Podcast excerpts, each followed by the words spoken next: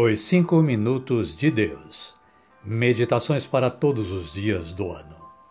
De Alfonso Milagro, na voz de Reginaldo Lucas. Caríssimas e caríssimos, bom dia, boa tarde ou quem sabe uma boa noite a cada uma, a cada um. 28 de agosto.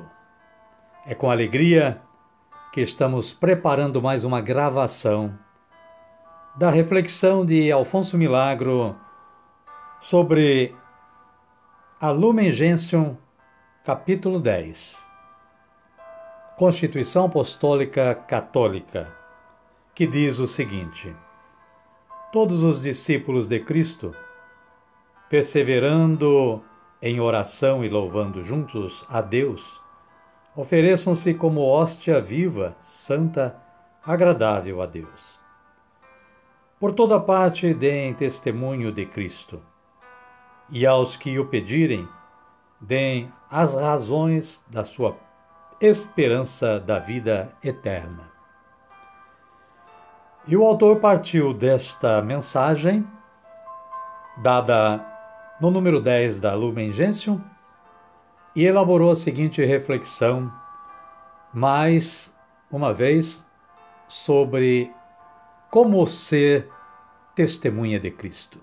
Ele diz o seguinte: uma testemunha empenha sua palavra, compromete sua palavra e com ela sua honra e sua vida.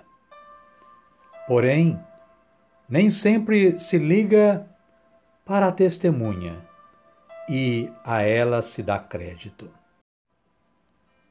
Por empenhar a sua palavra, a testemunha é uma voz, uma voz que afirma a verdade, que defende os direitos da verdade, porém, uma voz que em muitas ocasiões ressoa no deserto, isto é, uma voz que ninguém escuta, para a qual ninguém liga.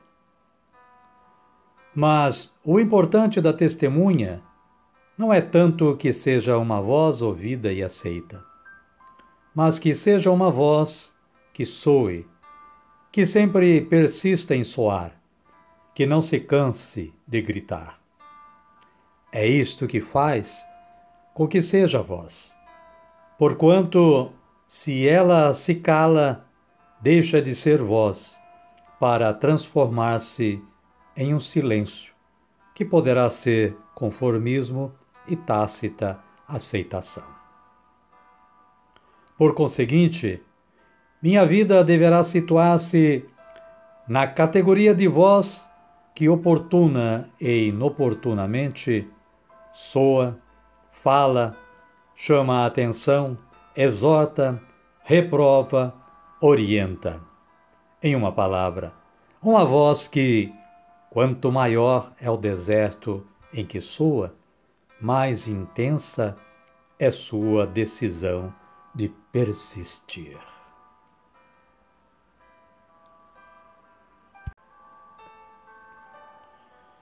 E voltemos à palavra da Lumen Gentium número 10, para que possamos refletir um pouquinho mais acerca da mensagem que ela nos fornece.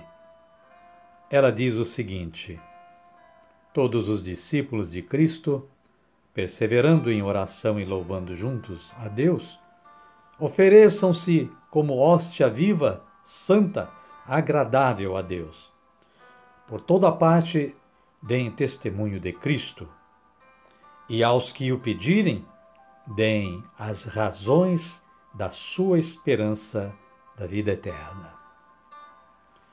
Amém, queridas? Amém, queridos.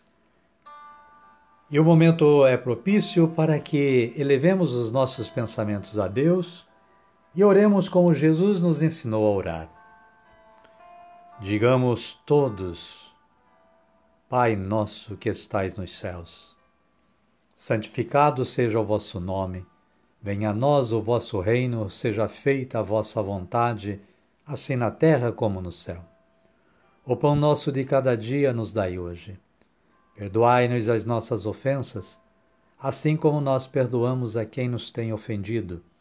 E não nos deixeis cair em tentação, mas livrai-nos do mal. Amém.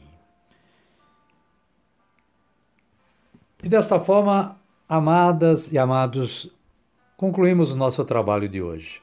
Agradecemos a Deus nosso Pai, que é poder, bondade em nossas vidas, é, pelo, pelo pela força que Ele nos dá de realizar os nossos trabalhos.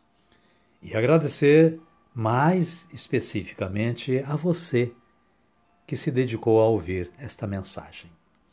Amanhã nós teremos mais. Convidamos a todos e a todas para que nos sintonizem para uma nova reflexão e uma nova meditação. Continuem tendo todos e todas um bom dia, uma boa tarde ou quem sabe uma boa noite. E que a paz do nosso Senhor Jesus Cristo nos acompanhe hoje e sempre. Amém? Amém, queridas. E até amanhã, se Deus quiser, queridos. Fiquem com Deus.